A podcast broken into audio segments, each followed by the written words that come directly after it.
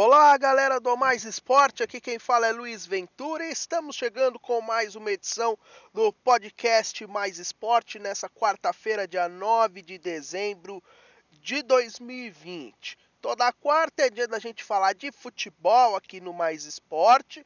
Com o nosso podcast Vamos Falar de Futebol. Mas infelizmente, né, hoje não vamos falar de futebol, né? Vamos falar de uma coisa triste que aconteceu dentro do futebol.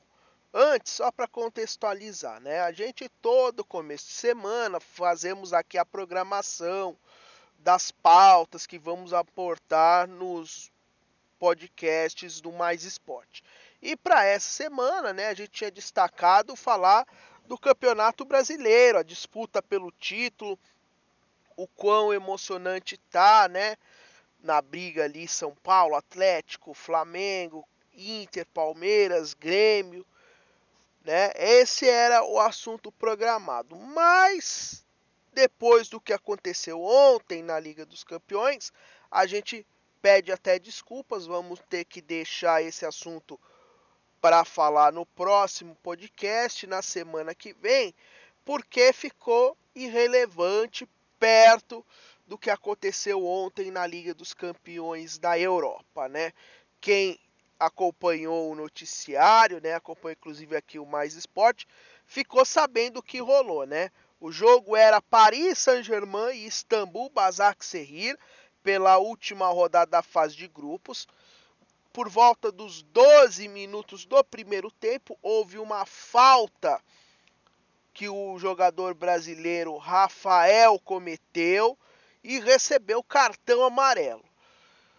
Até aí, normal haver uma reclamação por parte do banco de reservas em relação ao cartão amarelo, né? Reclamação com a arbitragem. Só que durante essa reclamação, o que, que aconteceu, né? Alguém deve ter se exaltado, a gente não sabe mais ou menos o que aconteceu. O quarto árbitro chama o juiz de campo para advertir alguém do banco de reserva. Só que aí, na hora de chamar o árbitro, ele se refere a uma das pessoas que estão no banco de reservas do Istambul, Basaksehir, de ó, esse negro aí, que é o auxiliar técnico Pierre Webo. Né? E aí é onde começa a confusão, porque o Pierre Webo não aceita ser chamado dessa forma o reserva Dembabá da equipe do Istambul tira as dores e aí eles começam a questionar por que ele foi chamado dessa forma. Começa bate-boca entre eles e a arbitragem. Chegam os jogadores do PSG para saber o que está acontecendo e aí depois que eles veem que realmente houve um caso ali de racismo, né? Eles acabam é, tomando as dores também dos jogadores do Istambul, né, da comissão técnica do Istambul, e decidem que não vão voltar para o campo enquanto o, o quarto árbitro estiver por ali. Há uma demora, os times acabam indo para o vestiário, há uma demora, a UEFA tenta reiniciar o jogo uma hora depois, o Istambul não aceita, porque não quer que seja mantido a mesma o mesmo árbitro, os, o mesmo quarto árbitro, e aí duas horas depois a UEFA anuncia que o jogo é suspenso e que vai ser realizado, no caso hoje, né, dia 9, com outro grupo de arbitragem, uma outra equipe de arbitragem. Esse foi o fato. Agora o que, que a gente tem que tirar de lição desse fato aí, as situações? Primeiro, aplaudir a atitude do Istambul Basaksehir, né? Porque a gente não foi a primeira vez, nem vai ser a última, infelizmente, que houve um caso desse dentro de um campo de futebol. Só que nas outras vezes que aconteceu, houve o que, né? Um menosprezo por parte de todos, né? o cara que foi ofendido, ele se indignou, queria sair do jogo, abandonar o jogo, mas o que, que acontece? O resto do time não encampa, né? A, a luta, né? Ele acaba fazendo o cara, né?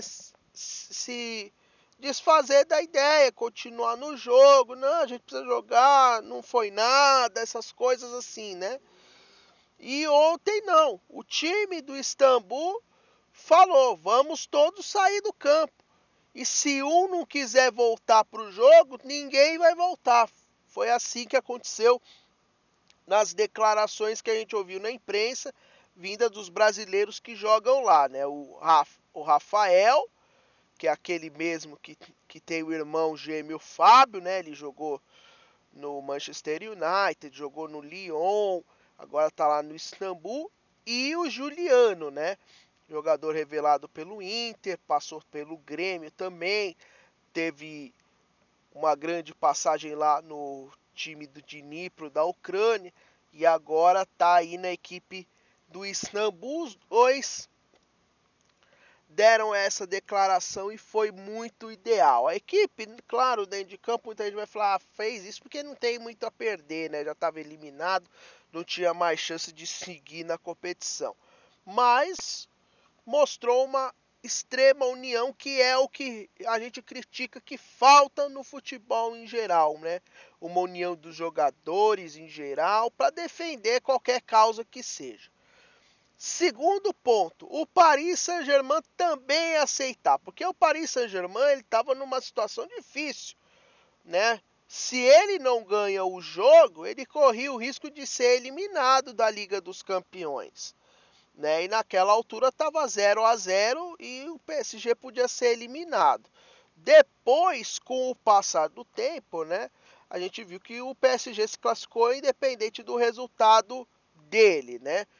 Mas na hora que ele tomou essa atitude, o PSG não sabia se ele estaria classificado ou não. Então, na hora, né, Neymar, Mbappé, ninguém pensou no resultado de campo, apenas na ideia. Pô, o cara foi xingado, é, foi ofendido, a gente vai sair com ele e não volta. E foi legal isso também, porque no PSG também todos os outros jogadores aceitaram. Podia ter aquele mimimi de ah, não vou, não, eu quero jogar, problema é deles, o time deles que se vire. Não, todo mundo foi, aceitou e voltou lá. O PSG até tentou voltar atendendo às normas da UEFA, mas a partir do momento em que o Istambul falou: "Não, a gente não vai voltar com esse com essa equipe de arbitragem", o PSG também foi de uma elegância muito grandiosa, porque ele não chegou em nenhum momento a forçar a barra para voltar. Então, eles não querem voltar, beleza. Então a gente volta pro vestiário e também vamos, e vamos embora também para casa. Então, esse foi o segundo ponto a se destacar. Essa união que realmente não aconteceu em outros em outras ocasiões e que serve de exemplo para no futuro, se vier a acontecer algum novo caso de racismo dentro do campo, né? de todo mundo se reunir e cair fora, porque é só assim que vai se chamar a atenção. Porque se tivesse acontecido só aquele bate-boca dentro de campo, o cara expulso colocado para fora e o jogo continuado, ia cair no esquecimento. Ia ser só uma notinha de rodapé, né? Da rodada da Liga dos Campeões e ia cair no esquecimento esse fato. Mas agora destacar os lados negativos. O primeiro é a, o, de onde veio esse, essa ofensa racista. Né? Veio de quem a gente menos imagina, que é do árbitro, quarto árbitro da equipe de arbitragem, vamos dizer assim, porque ali ele está representando a arbitragem no geral também. E por que que surpreende? Porque o árbitro, ele está lá com o objetivo de quê? De preservar a integridade do jogo, as regras e de fazer prevalecer a justiça no âmbito das leis do jogo. E aí, quando vem um cara da arbitragem e age dessa maneira, você começa a pensar, pô, realmente quem comanda o jogo, ele é justo com todo mundo, ele é imparcial. Aí você acaba perdendo a credibilidade com o jogo. E isso mostra, né? Muita gente eu vi na internet aquele debate. Ah, o cara não foi ra racista, ele é um racista estrutural, né? Aquilo que está enraizado e tudo mais.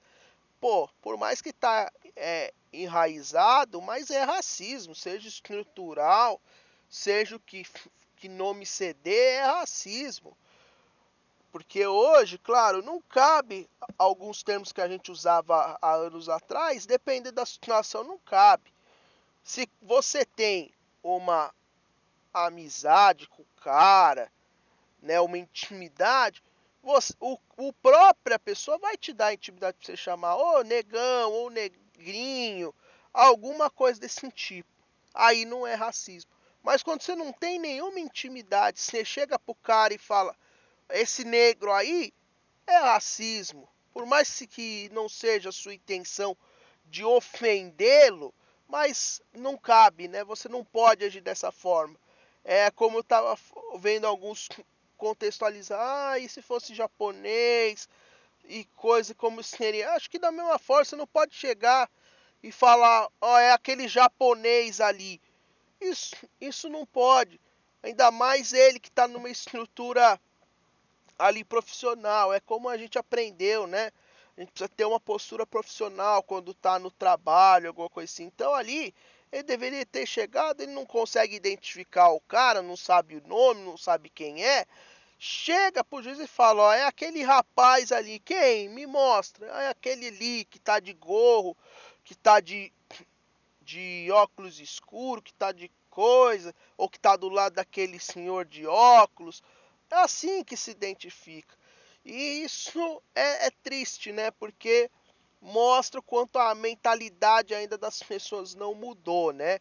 E em relação à arbitragem também, a forma como ele chegou ali também é, é uma coisa triste porque mostra que realmente os árbitros eles abusam demais do seu poder de serem a autoridade máxima dentro do campo. Porque houve uma falta, reclamação vai haver.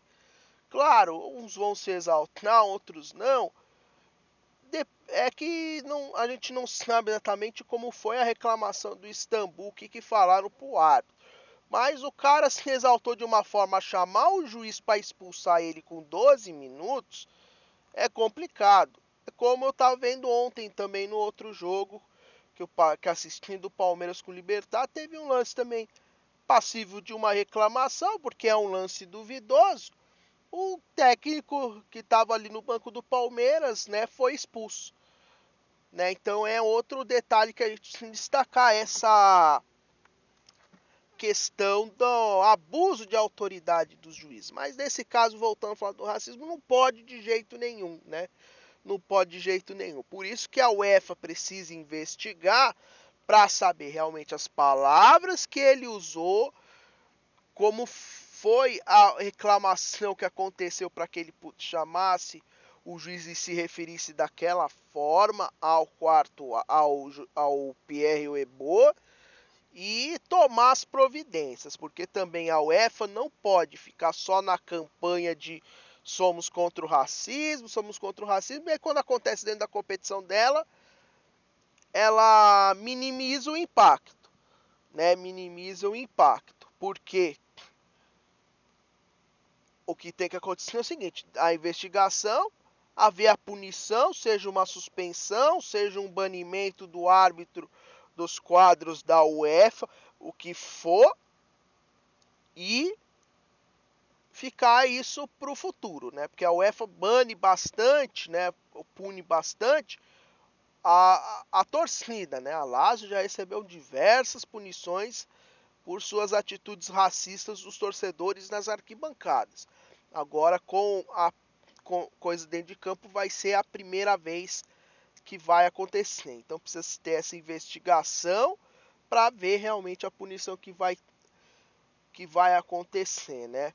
E isso não deve se repetir de forma nenhuma. O que me chamou a atenção nesse fato todo, só para encerrar, foi a atitude do quarto árbitro. Você viu que ele fica com aquela cara passiva, parada, nem responde, nem fala nada. O árbitro tentando é, conversar com os jogadores, o, o pessoal do Istambul cercando o quarto árbitro e o cara sem fazer nada. Aquilo ali para mim é uma atitude que o cara realmente pensou aí. Eu fiz fiz M três pontinhos, né?